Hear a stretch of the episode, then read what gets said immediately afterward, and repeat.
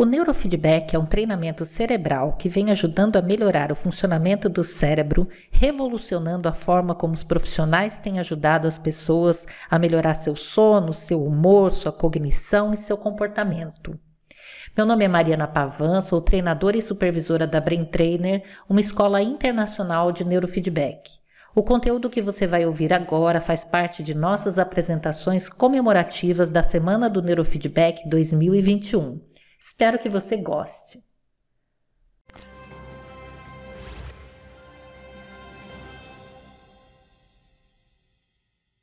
Bem-vindos! Meu nome é Peter Van Dusen. Fundei o Brain Trainer Internacional há quase 30 anos. Me pediram falar por 20 minutos sobre criatividade. É um tópico de grande interesse para mim, a minha própria criatividade sempre foi uma das minhas partes favoritas. Durante várias décadas na minha infância, fui fotógrafo profissional, escrevi música, histórias e peças de teatro. Por meio de trabalho que realizei gerenciando mudanças em grandes organizações ou desenvolvendo uma maneira única de encarar o treinamento cerebral foram os relâmpagos criativos que mais gostei e que trouxeram mais sucesso. Também prestei atenção às pessoas criativas cujo trabalho respeito, falando sobre suas próprias experiências. Suponho que a expectativa era que eu ia falar sobre partes do cérebro que produzem criatividade, talvez como treinar o cérebro para melhorá-la. Mas, na minha opinião, a ideia de que a criatividade vem dos nossos cérebros é simplesmente errado. A criação não vem de nossos cérebros, isso vem através de nossos cérebros. Em apresentações anteriores, sugeri que existem duas funções principais que nossos cérebros podem desempenhar. O primeiro deles chamamos de processamento. É realizado no córtex. Pensamos, aprendemos, comparamos cada nova experiência com as experiências anteriores harmonizadas nas áreas de associação do nosso cérebro. Essa é a mente consciente. Ele assiste TV, acompanha as redes sociais, planeja, organiza, escreve artigos, explica as coisas e pensa sobre elas. A mente consciente é nosso ego, nosso eu, e para muitos é toda a experiência. Uma das minhas citações favoritas sobre a mente consciente é esta: Grandes mentes discutem ideias, mentes médias discutem eventos e pequenas mentes discutem pessoas.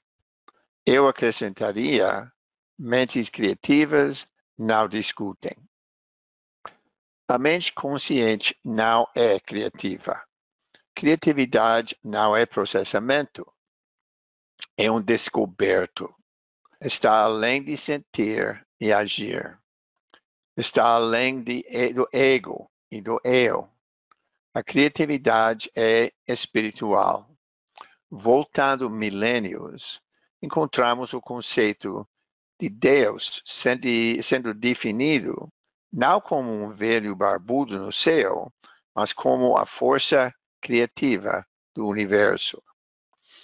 Isso nos leva ao segundo papel principal do cérebro, é uma antena.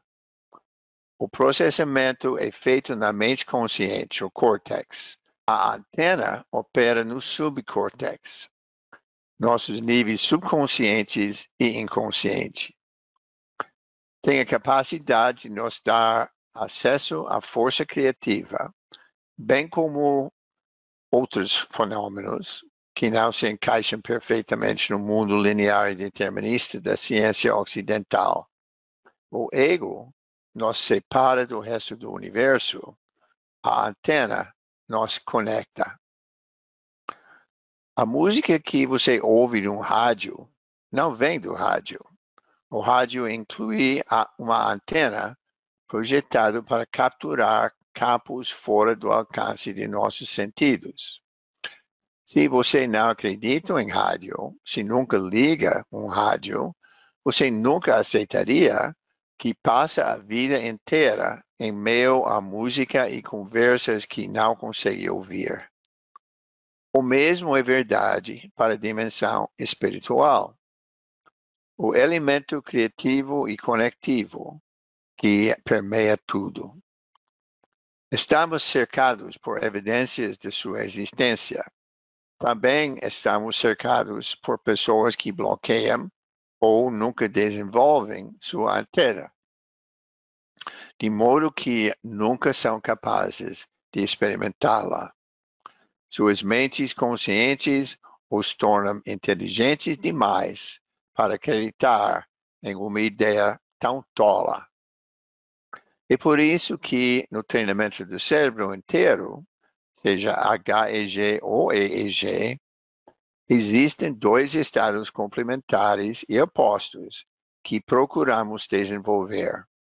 Sim, queremos aprender a escalar, a nos concentrar, a fechar nosso foco, processamento e processar mentalmente.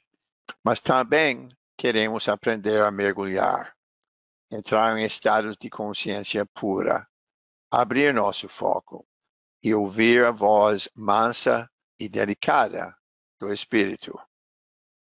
Quando os clientes vêm até nós para conseguir, entre aspas, alto desempenho, eles querem que seus cérebros melhorem a capacidade de acessar o que chamamos do estado da zona, o fluxo, ou o estado de pico, o que nos permite um desempenho em níveis muito elevados com muita eficiência.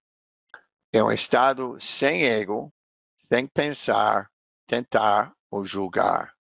Muito menos pessoas chegam interessadas em alcançar seu eu criativo. Mas é mesmo o estado de pico que nos dá acesso às partes espirituais e criativos do ser. O estado consciente do ego é arrogante. Operando sem antena, acredita que pode ser Deus. Nada mais é necessário além da lógica, pensamento e tecnologia. A antena criativa e subconsciente é humilde. Ciente de tudo, ele se reconhece como parte. Esses dois podem trabalhar juntos, mas apenas da maneira correta. O estado de quietude, de consciência, é quando um trabalho verdadeiramente criativo pode ser realizado. O estado de processamento é um editor. Mozart pode não ter precisado editar seus trabalhos, mas a maioria dos artistas acha útil fazê-lo. Vários grandes escritores que eu ouvi relatar Vários grandes escritores que eu ouvi relatam que eles criam primeiro. Eles podem acabar escrevendo o dobro do material do que precisam. Então, eles editam o que chegou através deles, reduzindo para torná-la mais eficaz e coerente.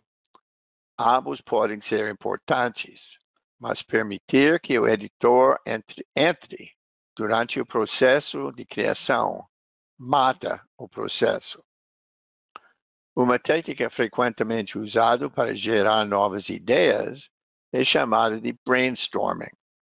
Um grupo de pessoas se senta com um problema e simplesmente começa a lançar ideias sem se preocupar se elas são viáveis.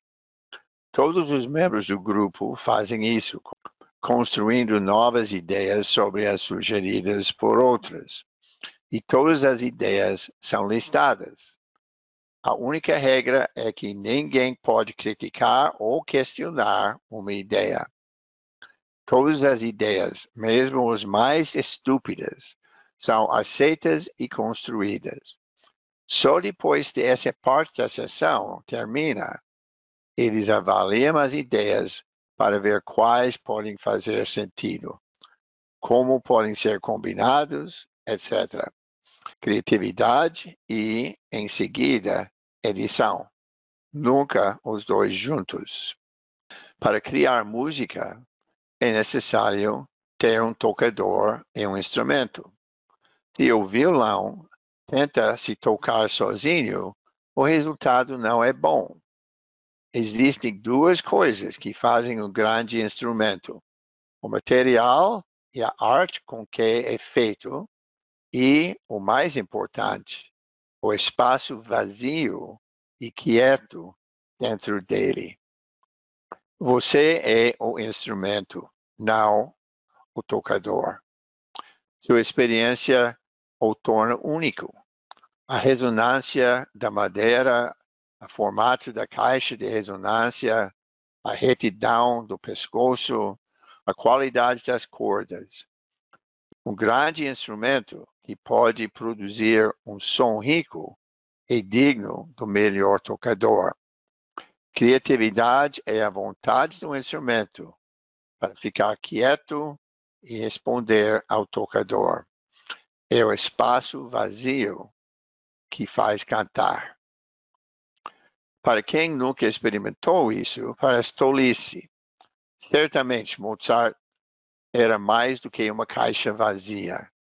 Mas quando ele foi questionado sobre como ele escreveu sua música, ele diz: Eu apenas ouço na minha cabeça e escrevo no papel. Muitos de nossos maiores contadores de histórias relatam que começam uma história ou romance com uma ou duas personagens e uma situação. A história é realmente criada e contada pelas próprias personagens o que eles decidem dizer e fazer. Se a história não surpreende o autor ao sair, como pode esperar que surpreende o leitor?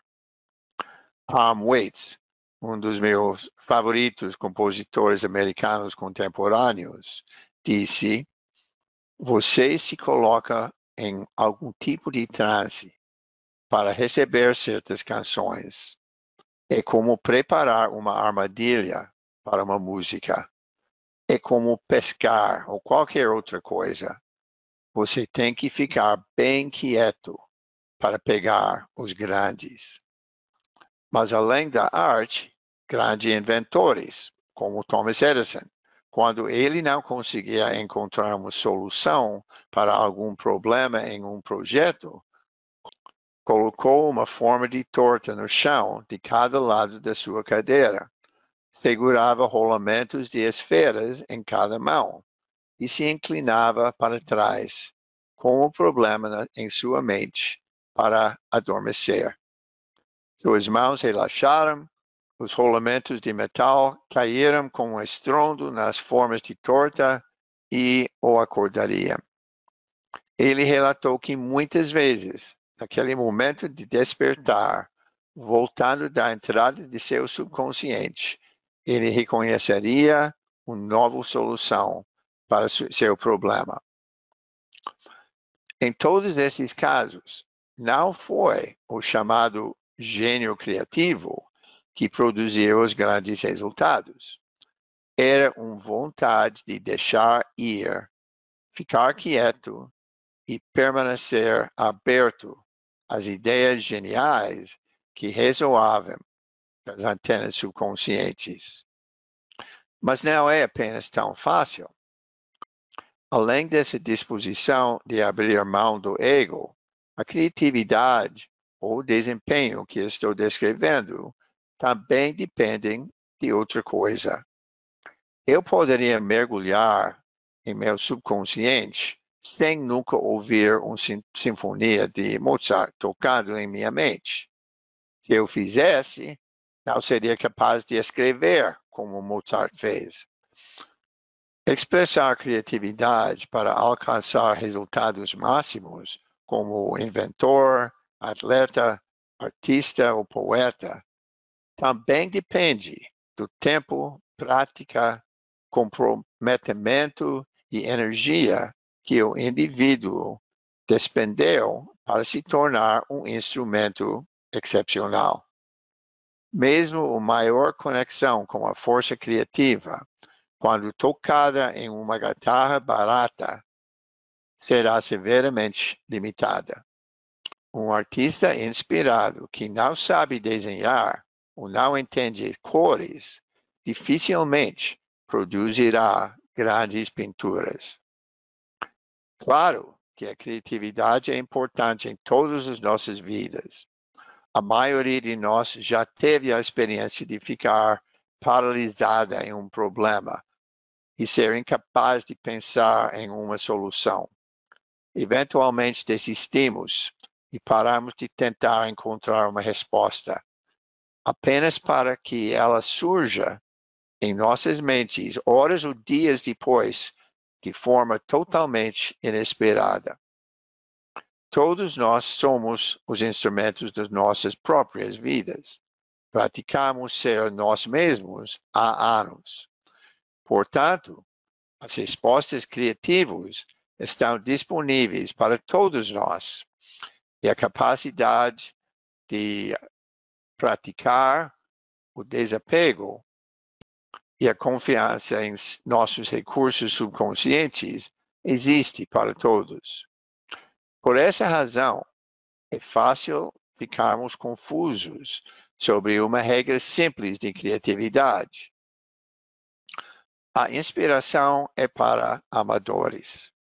O resto de nós apenas aparece e começa a trabalhar.